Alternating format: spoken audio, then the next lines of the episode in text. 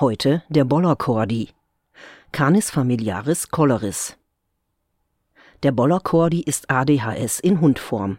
In der Wohnung ist er durch nichts am Fleck zu halten, befindet sich in Dauerrotation wie ein Schwarm Zuckmücken und tönt dabei lauter als der Frankfurter Flughafen unter Beschuss durch Außerirdische.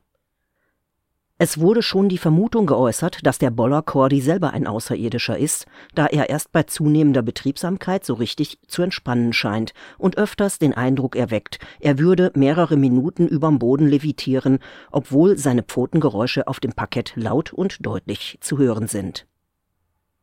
Öffnet man die Wohnungstür, ist der Boller Cordy sogleich mit einem Raketenstartgeräusch ins Freie entschwunden, und man wartet einfach, bis er mit Nachbars Rinderherde oder einem Rudel umzingelter Gäste einer Trauerfeier samt Sarg und Sargträgern wieder auftaucht und ins Haus will.